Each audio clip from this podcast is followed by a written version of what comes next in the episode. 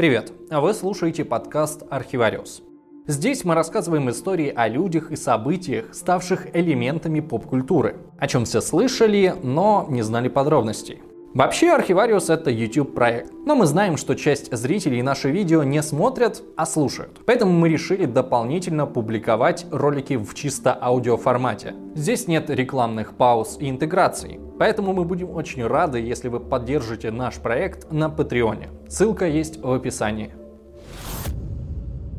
Каждый из вас наверняка слышал рассказы о благородном короле Ричарде Львиное Сердце, о его храбрых сражениях в Святой Земле и попытках вернуть Иерусалим христианам. А еще вы сто процентов слышали о благородном разбойнике Робин Гуде, который отнимал деньги у богатых и раздавал их бедным. По легенде, он жил в то же самое время, что и Ричард. И пока король был в крестовом походе, Робин Гуд защищал простой народ от беспредела, который устроил в Англии брат короля, принц Иоанн Безземельный Анны. Нам он известен под именем Принц Джон. И вот о нем мы сегодня и поговорим. Потому что про Ричарда Львиное Сердце все и так плюс-минус что-то знают. Робин Гуд это вообще вымышленный персонаж. А вот Принц Джон остался в нашей памяти как туповатый, трусливый противник легендарного разбойника. Скажем за это спасибо Диснею и Вальтеру Скотту. Хотя все было далеко не так просто. Иоанн прожил удивительную и противоречивую жизнь. Он выигрывал безнадежные сражения и тут же пускал по ветру все завоевания.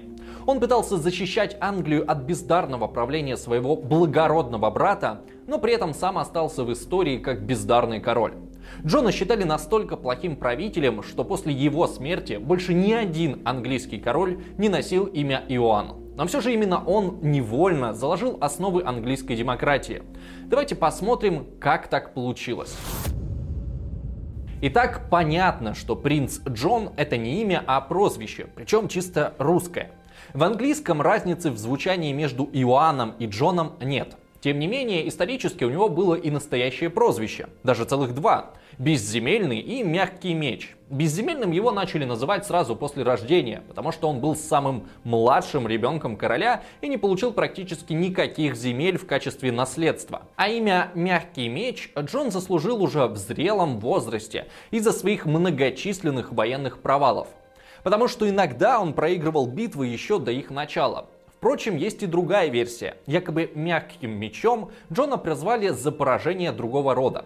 Если вы понимаете, о чем я. Так сказать, на любовном фронте. Впрочем, если разобраться, то окажется, что оба прозвища не вполне оправданы. Да, сразу после рождения он действительно не обладал практически никакими территориями, но потом стал правителем Ирландии, собственником богатых земель во Франции и, наконец, английским королем. Так что безземельным его мог назвать только безумец. А прозвище «Мягкий меч» — это скорее злобное преувеличение, нежели правда. Конечно, Иоанн не был выдающимся полководцем и не раз терпел неудачи на войне. Но случались и победы, причем даже в тех случаях, случаях, когда Иоанн лично командовал войсками. Что касается сомнений в его мужском здоровье, то здесь у него был полный порядок. У Джона было две жены, пять законных детей и 12 незаконорожденных. В общем, проблем в постели Джон явно не испытывал, невзирая на слухи. Так это что получается, что средневековые летописцы так не любили Иоанна, что специально наговорили про него гадостей? Ну, отчасти да. С другой стороны, сам факт того, что Иоанн был первым и последним английским королем с таким именем, тоже о чем-то говорит. Например, о том, как к королю относились современники. Сравнить это можно с временами Ивана Грозного, после правления которого из оборота полностью пропало имя Малюта. Слишком уж сильно его очернил главный царский опричник Малюта Скуратов. Ну или попробуйте вспомнить какого-нибудь Адольфа, которого назвали бы после Гитлера. Чтобы вы лучше поняли время, когда жил Иоанн, нам снова придется начать очень издалека, с момента прихода к власти его отца, Генриха II. Тогда в Англии шла многолетняя борьба за трон между двумя ветвями королевской династии. Закончилась она ничьей. Действующий правитель сохранил власть при условии, что после его смерти трон получит сын его прямой конкурентки, Генрих Плантагенет. Вот таким вот интересным образом отец Иоанна стал королем и основал новую династию. Кстати, нужно учитывать, что в те времена владения плантагенетов объединяли не только Англию, но и обширные земли во Франции. А сам Генрих был сыном французского герцога. Поэтому дальше, хоть мы и будем называть Генриха и его сыновей английскими королями, надо понимать, что королевство плантагенетов а, было намного больше, чем Англия. У Генриха, кстати, тоже было прозвище короткий плащ. Англия в то время была деревенской окраиной по сравнению с богатыми французскими землями, и Генрих считал себя французом намного больше, чем англичанином. Он даже по-английски говорил с трудом, и как многие богатые французы следил за модными трендами. Поэтому привез с собой в Англию моду носить короткие плащи. Видимо, это так сильно впечатлило местных баронов, что прозвище для нового правителя долго искать не пришлось. Хотя Генрих привез с собой не только моду. Он решил полностью изменить английские государственные порядки.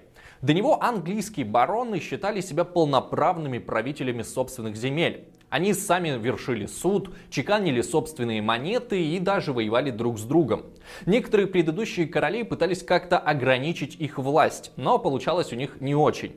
А вот Генрих, который привык к другому порядку во Франции, принялся менять правила и в Англии, тем более, что за ним стояла сила его французских друзей. Генрих создал единый королевский суд, который стал высшим судом в стране. Король лично ездил во все уголки Англии и пытался вникнуть в местные проблемы. В общем, как бы сейчас сказали, занимался ручным управлением и строил вертикаль власти. Вообще Генрих был немного повернутым на контроле и пытался сделать так, чтобы все важные решения в стране принимал лично он. Тут еще нужно сказать, что Генрих был здоровенным бугаем с пышной ярко-рыжей шевелюрой. Короче, сказочный красавец по представлениям 12 века. Неудивительно, что его жена стала самая известная красавица – Алеонора Аквитанская. Правда, не без скандала. Дело в том, что Алеонора 10 лет была женой французского короля Людовика. Они были самой влиятельной парой в Европе, даже ездили вместе в крестовый поход, но после возвращения развелись. Людовик объяснял это тем, что жена была не способна родить ему наследников. За 10 лет брака у них родилось только две дочери. Впрочем, среди народа гуляли совсем другие причины распада этого союза, а именно ветреный характер Алиеноры. Мы уже говорили, что она считалась самой красивой женщиной Европы, поэтому барды именно Стрели по всему континенту сочиняли похабные песни о ее сексуальных похождениях. Это неудивительно, во времена, когда не было порнхаба, пошлые истории про известных красавиц пользовались большой популярностью и расходились лучше любых анекдотов. И каждый мог найти себе историю по вкусу. А Леоноре приписывали инцест, оргии и лесбийские связи. Вряд ли хотя бы половина из этого была правдой. Тем не менее, нет дыма без огня. А вышла замуж за Генриха спустя всего два месяца после развода, а первый ребенок родился уже через 9 месяцев. С помощью нехитрой математики можно посчитать, что крутить роман они начали еще тогда, когда Алеонора была королевой Франции, или сразу после, без соблюдения формальных норм приличия. Кстати, Генрих был младше жены на 11 лет. Им повезло, в отличие от многих союзов тех лет, их брак оказался по любви. Но это не отменяет того факта, что из финансовых финансовой и с политической точки зрения для Генриха эта свадьба оказалась весьма выгодным мероприятием. А Леонора в качестве приданного принесла мужу богатое герцогство на юге Франции, Аквитанию. А это значит, что под контролем английского короля оказалось две трети современной Франции. Забавно, что при этом формально он остался вассалом французского правителя. Ох уж эти чудеса средневекового феодализма. А дальше, будто издеваясь над бывшим мужем, Алейнора начала рожать Генриху одного сына за другим другим. Всего у них было семеро детей, из которых пятеро мальчики. Уильям, Генрих, Ричард, Джеффри и наш Иоанн. Иоанн родился в канун Рождества 1167 года и оказался последним ребенком Алиеноры. С его рождением счастливая семейная жизнь родителей закончилась. Через 4 года Генрих тяжело заболел и решил разделить свои владения между детьми. Его старший сын Уильям к тому моменту уже умер, а на Джона было всем наплевать. Так что король поделил страну только между тремя сыновьями. Генрих-младший официально стал наследником трона и получил Англию, Нормандию и Анжу. Ричард, который еще не успел стать львиным сердцем, получил Аквитанию, родину его матери. Он вообще был ее любимчиком. Джеффри досталось еще одно французское герцогство – Британь. А Иоанну не досталось почти ничего, если не считать скромного графства Мартен – которая к тому же находилась в зависимости от его старшего брата. Генрих думал, что таким образом укрепляет власть в стране. Мол, каждому ребенку достался свой кусок земли, никто ни с кем воевать не будет или пытаться устроить государственный переворот. Чтобы закрепить это положение дел, он даже короновал своего старшего сына в качестве соправителя.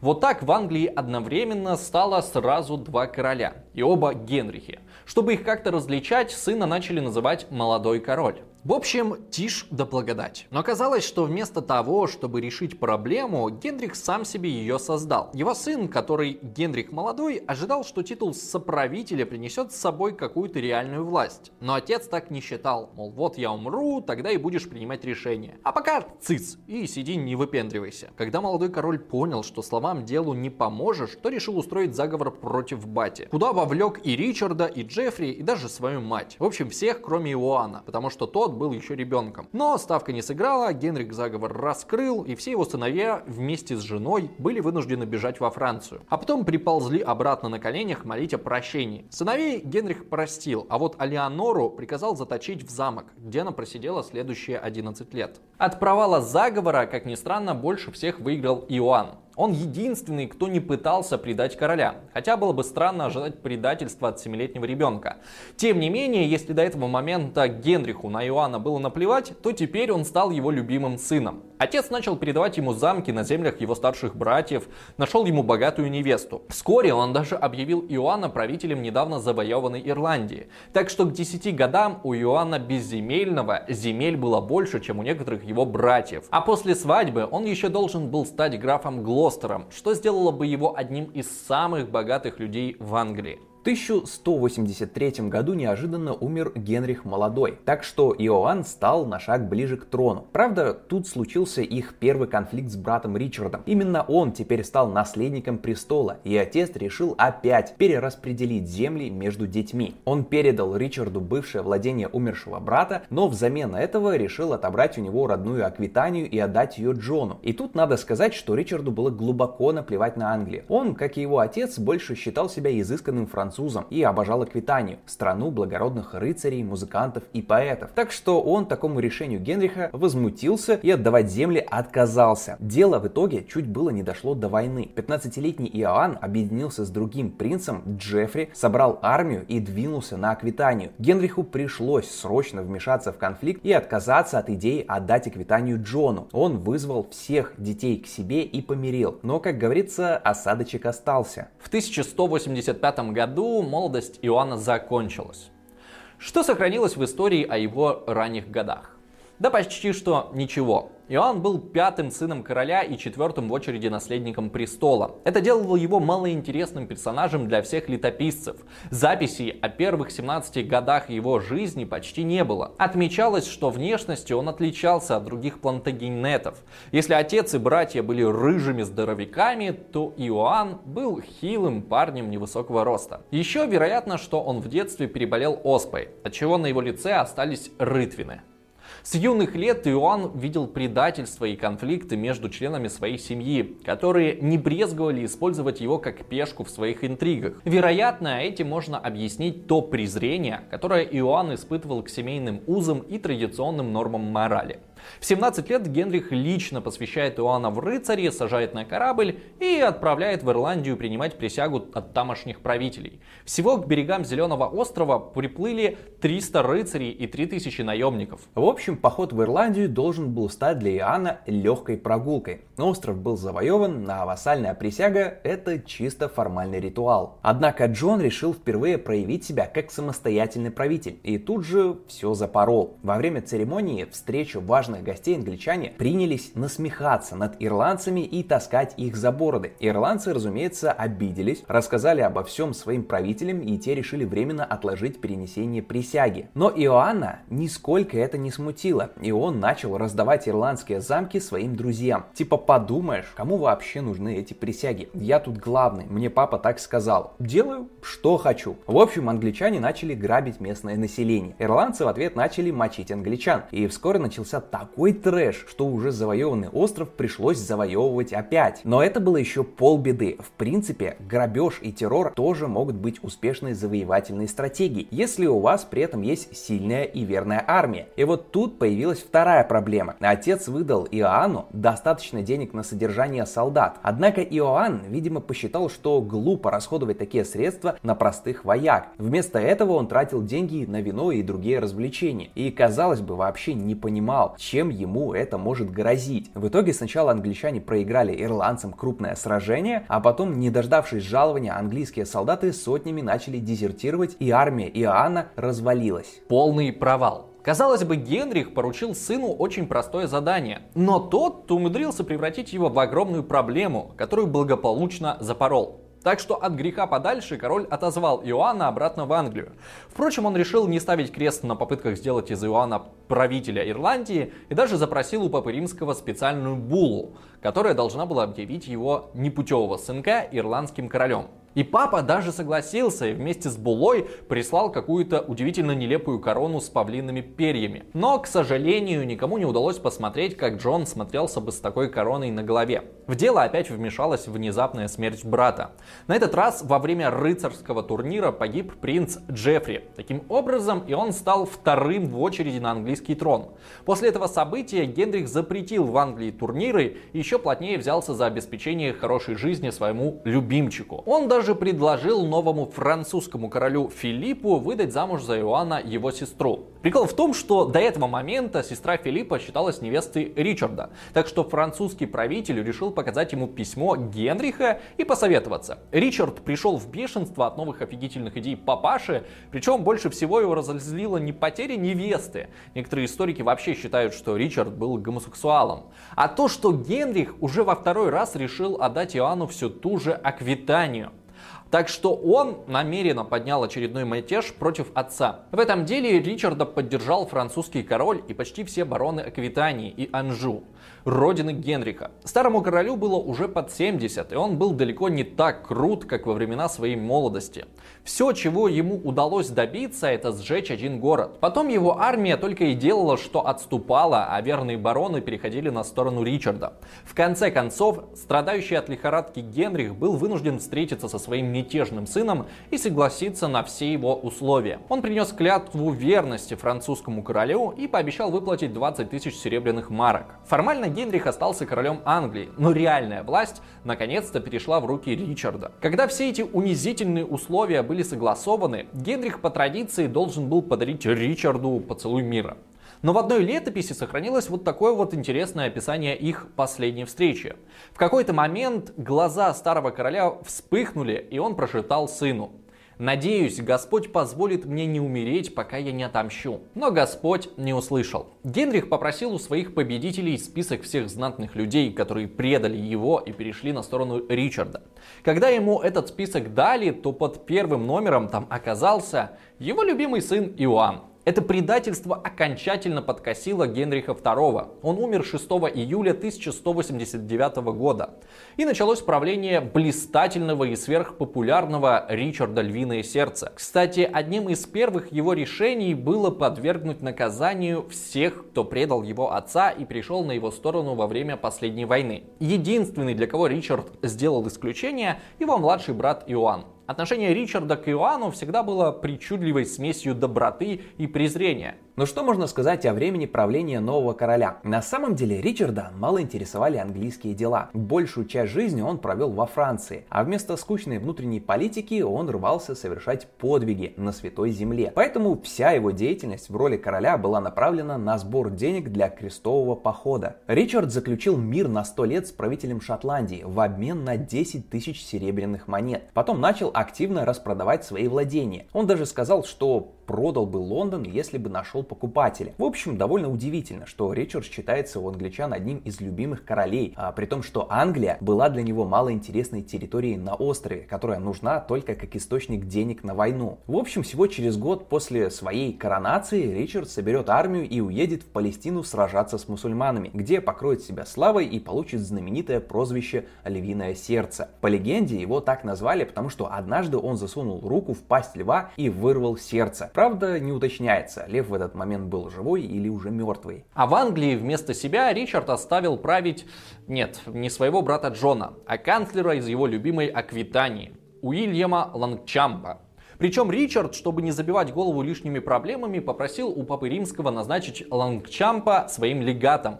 То есть во время отсутствия короля в руках канцлера оказалась вся власть в стране, и светская, и церковная. Лонгчамп не говорил по-английски, презирал англичан и даже не пытался этого скрывать.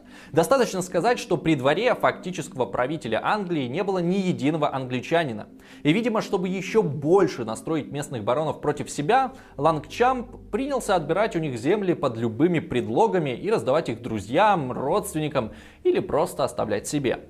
А что в этот момент делал Иоанн? Если верить классической легенде, то душил простой народ налогами и боролся с Робин Гудом. Вообще это, наверное, самое обидное в биографии Иоанна, что он вошел в мировую культуру исключительно как принц Джон, главный злодей истории о благородном разбойнике из Шервудского леса. Будто он только и делал, что плел заговоры и мечтал отнять королевство у собственного брата, пока тот воюет в Святой Земле.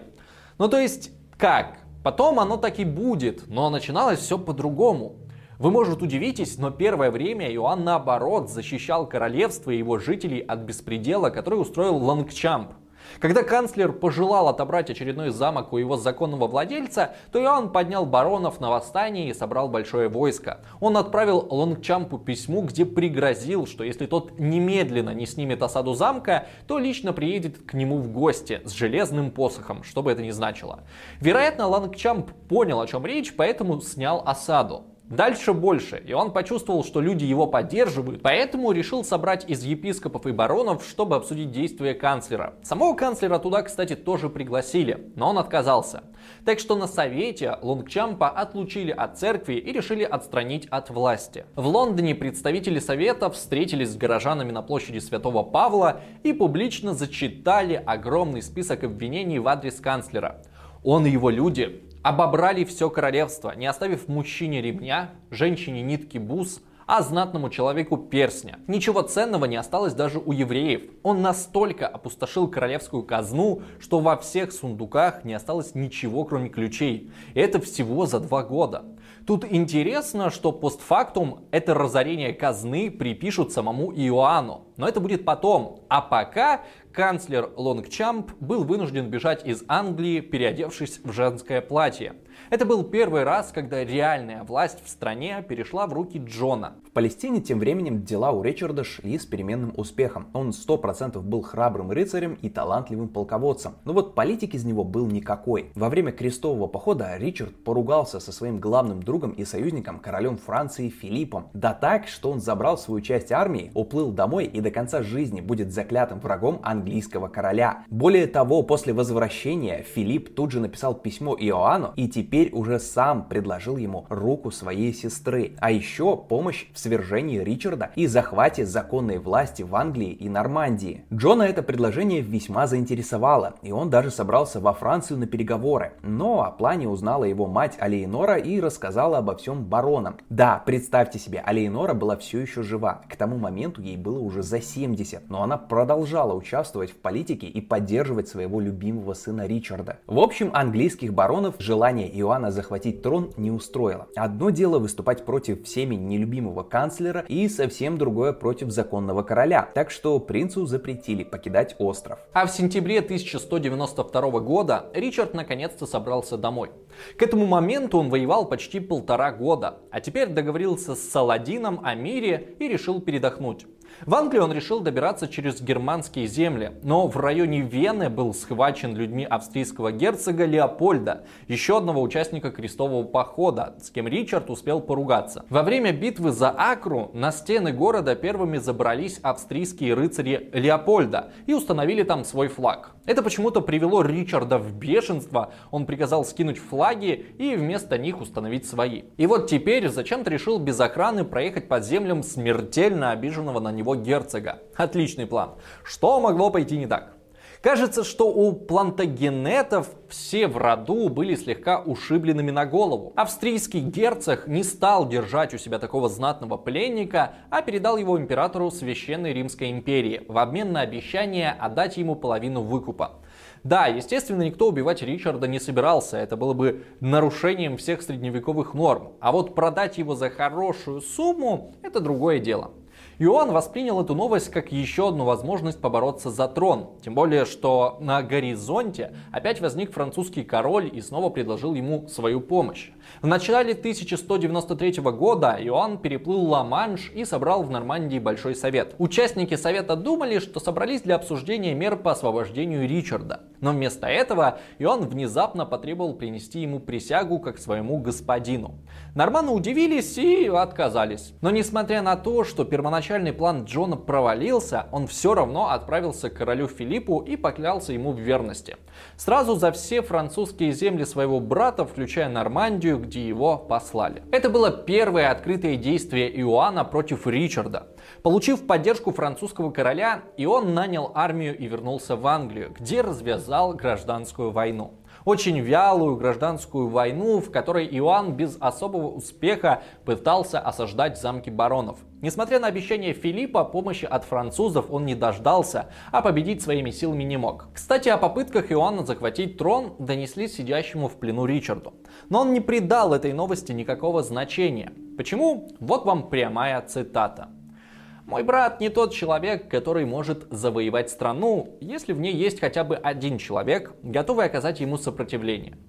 Братская любовь, она такая. Кстати, а какие были условия освобождения Ричарда из плена? Ну, очень простые. Король сам написал матери письмо, в котором сообщил, что между ним и императором сформировались неразрывные дружеские узы э, стоимостью 70 тысяч марок серебром. Гигантская сумма по тем временам. Величина дохода всего английского королевства за год. Чтобы собрать деньги, все жители страны были обложены дополнительным налогом в размере 25% от своих заработков и четвертой части стоимости всего имущества, кроме домов домов. Специальным распоряжением было приказано изъять все золото и серебро из церквей. Это представьте, как если бы сегодня на каком-нибудь саммите американцы взяли в заложники Путина и сказали, что мы вам его вернем, если каждый россиянин выложит из своего кармана четвертую часть годовой зарплаты и стоимости всего, что у него есть в квартире, и машину в придачу. Что бы вы сделали? Конечно же, радостно согласились. Потому что англичане именно так и поступили, несмотря на то, что это был фактически грабеж. Ричард Ричард был очень популярен в народе. Может быть потому, что он для них был скорее символом, чем реальным королем. Ричард не сжигал деревни, не вершил суд. О нем люди знали в основном по восторженным рассказам бывших крестоносцев, которые уже вернулись домой. Героические подвиги Ричарда на Святой Земле настолько овладели народным воображением, что люди без проблем соглашались внести свой вклад в спасение короля-крестоносца. Думаю, такая популярность брата сильно бесила Иоанна. Когда они вместе с Филиппом узнали, что Ричард вот-вот окажется на свободе, то отправили к императору гонцов с другим предложением. Ему обещали 150 тысяч марок,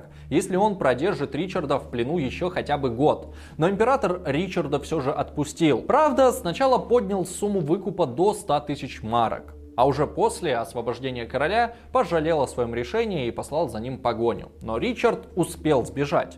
Когда Филипп узнал о решении императора, то послал Иоанну письмо «Берегись, дьявол на свободе».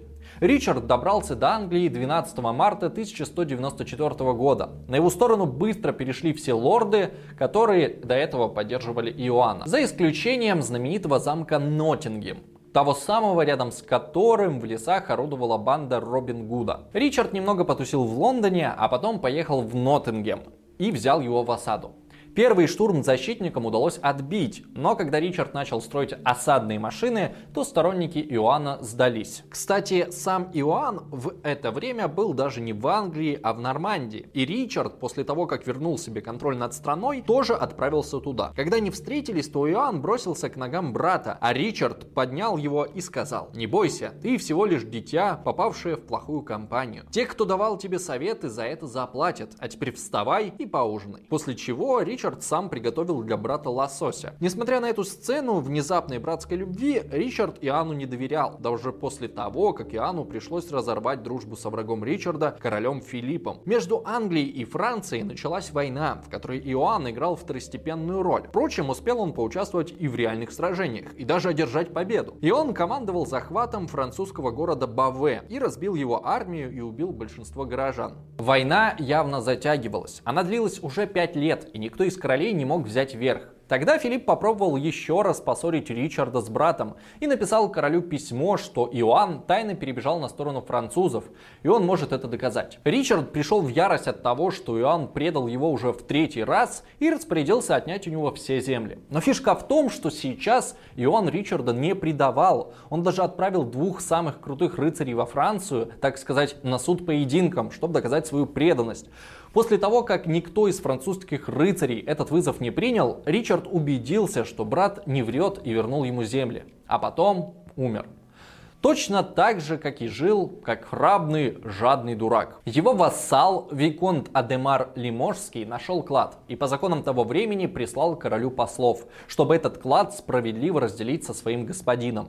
Но Ричард, которому вечно не хватало денег, потребовал отдать ему все сокровища. Виконт офигел и, разумеется, отказался, и тогда король пошел на него войной. И вот когда Ричард объезжал замок, чтобы выбрать лучшее место для штурма, ему внезапно прилетело в шею арбалетным болтом. Рана воспалилась, и король понял, что умирает. Он официально назначил своим наследником Иоанна и заставил баронов присягнуть ему в верности. А потом потребовал привести солдата, который его ранил, простил его и велел освободить. Благородно, тем не менее, после смерти короля солдата опять схватили и заживо содрали кожу. Своих детей в законном браке у Ричарда не было, поэтому Иоанн стал королем без каких-либо гражданских войн. В этом плане ему невероятно повезло. Для того, чтобы официально стать правителем, должны были умереть все его старшие братья.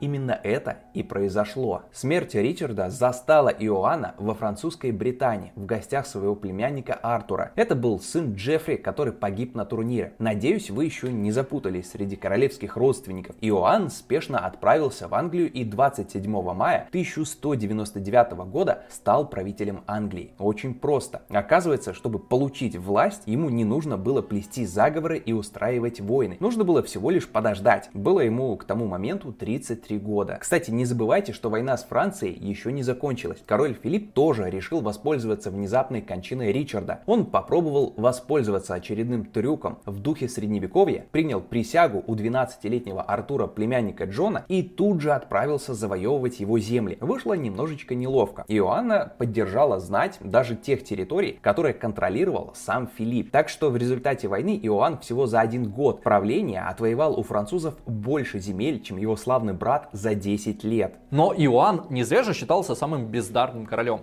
Вскоре он сам все испортил. Став правителем, Иоанн первым делом решил обзавестись наследником. Но для этого ему пришлось развестись с первой женой, графиней Глостер, которая никак не могла родить ему сыновей. Королевский развод было делом из ряда вон выходящим. Разрешить такую процедуру мог только Папа Римский. Но, как и много лет назад в Ирландии, Иоанн решил забить на формальности и приказал развести его с женой английским священником. Так он испортил отношения с Римом. Дальше стало еще хуже. Новой избранницей Иоанна стала 15-летняя Изабелла, которая к этому моменту уже была обручена с одним из вассалов короля и жила в его замке. Так что отец выиграл девочку, чтобы отдать ее новому, более выгодному жениху. Отбивать невест у своих вассалов было, мягко говоря, не принято, так что оскорбленный дом начал против короля войну. Они взяли в осаду несколько английских замков в Нормандии, а на помощь им из Франции все тот же король Филипп направил большое войско под руководством Артура, который, я в третий раз напомню, был племянником Иоанна. Вся эта дружная компания взяла в осаду замок Маребо, где держала оборону мать Иоанна, королева Алиенора. Да, она все еще была жива, старушке было уже под 80, но сдаваться она не собиралась. Французы уже фактически взяли замок, но в последний момент к нему подошли войска Иоанна. Король спас мать, захватил в плен племянника и две сотни французских рыцарей. С Артуром Иоанн решил поступить так же, как с ним в свое время поступил Ричард, то есть понять и простить. Король предложил юноше привести клятву верности, но тот в ответ неожиданно потребовал, чтобы это король ему присягнул. На этом попытки Иоанна помириться с племянником прекратились, а сам Артур пропал со страниц истории. Есть две версии, что с ним случилось. Один монах писал, что Иоанн в пьяном гневе убил Артура камнем и сбросил его тело в реку. А другой монах утверждал, что король предал Артура палачам с требованием ослепить его и искалечить так, чтобы в будущем можно было не ждать от него проблем. В общем, Иоанн решил, что победил и решил расслабиться в обществе молодой 15-летней жены. Причем он расслабился настолько, что не стал отражать новое наступление французов в Нормандии. А когда ему сообщали о взятии нескольких замков, он отвечал, что не видит в этом ничего страшного, поскольку сможет вернуть их в один день, если захочет. Но, видимо, не захотел, потому что вскоре французы, не встречая никакого сопротивления, завладели всей Нормандией, Анжу и Пуату, Английские бароны, видя такой пофигизм короля, покинули его войско и вернулись на остров. В итоге к 1203 году в Англию был вынужден вернуться и сам Иоанн, потому что остался без денег и без армии. Первым делом он обвинил своих баронов в дезертирстве и наказал штрафом в размере 1 седьмой части движимого имущества. И это несмотря на то, что из Нормандии рыцари уплыли не потому, что не хотели воевать, а потому, что им там было нефиг делать. Параллельно Иоанн окончательно рассорился с папой римским. Папа по традиции прислал своего человека на должность главного английского архиепископа. Но Иоанн увидел в этом посягательство на его королевскую власть и заявил, что если еще раз обнаружит какого-нибудь римского посланника на своей территории, то отправит его в Рим с вырванными глазами и отрезанным носом. Папа от такой наглости немного прифигел и наложил на Англию интердикт, то есть запретил проводить церковные службы. Но Иоанн Иоанна это не убедило пойти на уступки и даже наоборот. Он продолжал строить на острове суверенную демократию, свободную от влияния Запада и приказал изгнать из Англии всех католических священников, предварительно конфисковав их имущество. Но еще Иоанн понял, что за интердиктом для всей страны может последовать отлучение от церкви лично для него. А это было посерьезнее, потому что таким образом его вассалы получили бы разрешение не соблюдать дальние ему клятвы, чтобы подготовиться к такому развитию событий Иоанн приказал всем знатным семействам прислать ему заложников. Неожиданно позиции Иоанна усилились после того, как в Священной Римской империи избрали новым императором его племянника Атона, Английский король получил не только мощную поддержку в спорах с папой, но и союзника в войне с королем Франции. Более того, вдруг выяснилось, что интердикт, разорвавший связи английских верующих с крестьянским миром, оказался весьма выгоден лично королю. Изгнанные из Англии католические прилаты перестали ему во всем перечить, а конфискация их имущества существенно пополнила королевскую казну. В общем, дураку снова повезло. Но папа так просто сдаваться не собирался и в 1209 году все-таки отлучил Иоанна от церкви. По идее, такое наказание должно изолировать человека от церкви. Оно делает незаконным для любого христианина связываться с ним, давать ему еду, питье и убежище. Однако в Англии не оказалось священников, готовых публично огласить решение папы в церквях, как того требовали правила. Так что молва об отлучении короля распространялась только слухами, и у каждого англичанина было оправдание не соблюдать условия отлучения, потому что оно не было официально провозглашено в церкви. Впрочем, отлучение хоть и казалось бесполезным, но все же имело куда большее влияние, чем интердикт. Во-первых, оно полностью разрушило посмертную репутацию Иоанна. Летописи тогда писали монахи, а для них отлученный король однозначно был злодеем, которого можно было как угодно очернять в своих записях. Во-вторых, отлучение изменило самого Иоанна. Он и раньше был не самым приятным человеком, а теперь, став официально изгоем христианского мира, вообще перестал сдерживать свою жестокость. Король насильно выколачивал деньги из своих подданных, особенно доставалось евреям. По его приказу английских евреев обоих полов хватали, бросали в тюрьму тюрьмы и жестоко пытали, чтобы выжать из них все до последнего цента.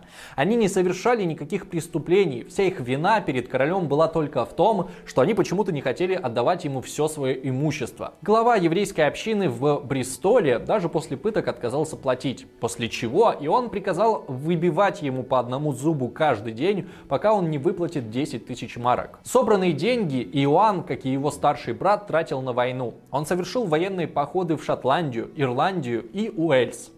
От Шотландии он добился выгодного для Англии мира. В двух других землях подавил восстание и поставил на важнейшие посты своих людей. В общем, несмотря на репутацию очень слабого правителя, у Иоанна были свои звездные моменты. Другое дело, что успехов он добивался далеко не рыцарскими методами, а главное, обладал удивительным талантом пускать все свои достижения по ветру. Именно на пике могущества Иоанна, когда даже папа осознал, что интердикты и отлучения мало помогают, появились первые признаки его падения. В Уэльсе, где он повесил 28 взятых валийских заложников, Иоанну впервые доложили о заговоре среди английских баронов. Вы спросите, откуда этот заговор взялся? Да оттуда, что ради победы над французами Иоанн решил призвать на помощь мусульман. Он написал письмо султану Марокко и пообещал отказаться от христианства и принять ислам. По средневековым меркам для христианского правителя это было ну уже совсем за гранью добра и зла. Когда об этих переговорах переговорах узнал Папа Римский, то применил против Иоанна последнее оставшееся в его руках средство. Он впрямую объявил, что Иоанн должен быть свергнут с трона. Война против Англии должна была стать новым крестовым походом для всей Европы. И во главе противников Иоанна стал все тот же неугомонный французский король Филипп. Оба правителя начали собирать армии. Иоанн привел к берегам Ла-Манша огромное войско. Некоторое время ждал французского вторжения, а потом сдался без боя. Хронисты писали, что дело было в том, что приближается день Вознесения, когда, согласно некому пророчеству, Иоанн должен был лишиться короны.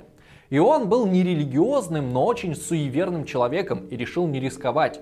Вместо этого он признал все свои прегрешения перед Римом, покаялся, разрешил вернуться католическим священникам и вернул им все конфискованное имущество. Иоанн даже пошел дальше и принес папе римскому присягу, признав его правителем Англии. Сказать, что все были в шоке, ничего не сказать. Особенно офигел Филипп. Он вложил в поход на Англию 60 тысяч марок и уже потерял руки, думая, как будет делить захваченные земли. А теперь вдруг оказалось, что его крестовый поход против еретиков превратился в тыкву, потому что земли еретиков неожиданно превратились во владение Папы Римского. Филипп пришел в ярость и объявил, что от вторжения отказываться не будет. Но это был жест отчаяния, потому что никто его в этом походе поддерживать уже не собирался. Английский флот сжег в корабли Филиппа, и уже англичане высадились во Франции. Они объединились с армией императора Священной Римской империи и встретились с французами в большом и кровавом сражении при Бувине.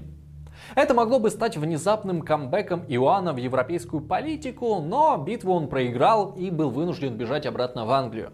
Что он сделал? Естественно, опять начал искать деньги. Причем в этот раз очень издевательским образом. В Англии существовал так называемый щитовой налог. Это когда рыцарь мог за определенную сумму откупиться от обязанности воевать за своего господина.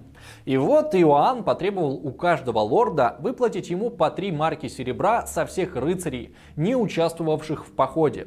Звучит логично, но этот поступок до крайности разозлил местную знать. А все потому, что в Нормандию Иоанн отправлялся с армией наемников, а не английскими лордами. То есть король потребовал у них заплатить за отказ участвовать в походе, куда он их даже не звал. Это стало последней каплей. За время своего правления Иоанн подобным образом поступал уже не раз. Еще в 1201 году король собрал баронов для войны, но вместо похода изъял у них все деньги и распустил. Через год армия английских баронов несколько месяцев без дела простояла в Нормандии, потому что король не хотел воевать. А когда они вернулись в Англию, то Иоанн наложил на них огромные штрафы. В 205 году он вновь ввел огромные военные налоги, но войну так и не начал. И вот опять потребовал заплатить еще за собственную глупость. Сначала восстали северные бароны, потом к ним присоединились соседи с востока. После Рождества 1214 года почти все знатные семьи собрались, чтобы поставить список требований королю. Когда Иоанну эти требования зачитали, он расхохотался, мол, а чего они так мало просят, почему бы им не потребовать сразу отдать себе все королевство. Пусть засунут эти пожелания себе, ну, куда-нибудь подальше. Они бессмысленны и не опираются ни на какое право. Но баронам было не до шуток, король их их основательно задолбал, поэтому на их сторону переходило все больше и больше людей. Иоанн понял, что дело плохо и попытался найти в законах юридическую лазейку. Он объявил себя крестоносцем, а по католическому закону имущество крестоносцев неприкосновенно и охраняется церковью. Но этот фокус у него не прошел. В итоге на сторону баронов перешли даже обычные жители Лондона. И на стороне короля осталась только его свита, которая, по словам историка Джона Эпплби, состояла из сомнительных типов. 15 июля 1215 года королю пришлось вступить в переговоры и принять почти все требования восставших лордов. Окончательный вариант подписанного документа получил название «Великая хартия вольностей». Там было 63 статьи, которые касались самых разных аспектов английской жизни. Например, хартия давала право городам и запрещала королю самовольный сбор налогов. Можно сказать, что она заложила юридические основы под представление о том, что любая власть, даже королевская, должна быть ограничена законом. У Великой Хартии Вольностей была нелегкая судьба. Переписывать ее начали уже через два года, а потом этим занялся каждый следующий английский правитель. В те времена династии Тюдоров о Хартии все забыли. Вновь вспомнили только накануне английской революции, во время противостояния парламента и короля Карла I. Там была долгая история, но можно сказать, что в итоге парламент победил, а монархия в Англии окончательно стала конституционной. Кстати, что интересно, из 63 статей оригинальной хартии вольностей несколько продолжают действовать до сих пор, несмотря на то, что прошло уже 800 лет. Это статья о правах Лондона, о недопустимости отказа в суде и справедливости, о свободе церкви и о распространении пожалованных вольностей на всех подданных. Такие вот традиции английского законодательства. Что же касается Иоанна, то он со своим поражением не смирился. Строго говоря, подписанная им хартия была действующим документом лишь несколько месяцев. А потом король свою подпись отозвал и обратился за помощью к папе римскому. Ведь именно он формально являлся господином Англии. Папу возмутило то, что важный политический вопрос решался без него. И объявил хартию незаконной и освободил Иоанна от клятвы соблюдать ее. Король, обрадованный поддержкой, собрал армию из скандинавских испанских наемников и пошел в наступление. Причем довольно успешное наступление. Иоанн захватил несколько важных замков и уже почувствовал вкус победы, как внезапно заболел дизентерией и умер. Чем закончилось его правление? Тем, что, получив в наследство огромную страну, он потерял почти все владения во Франции, да и в Англии власть короля попала под сильные ограничения. Можно сказать, что в этом плане Иоанн оказался бездарным сынком богатых родителей, который промотал все состояние отца. Так что легенды о Робин Гуде, конечно, являются художественным преувеличением. Принц Джон не был так ужасен и коварен, как его описывали в рассказах, особенно в сравнении с другими правителями тех лет.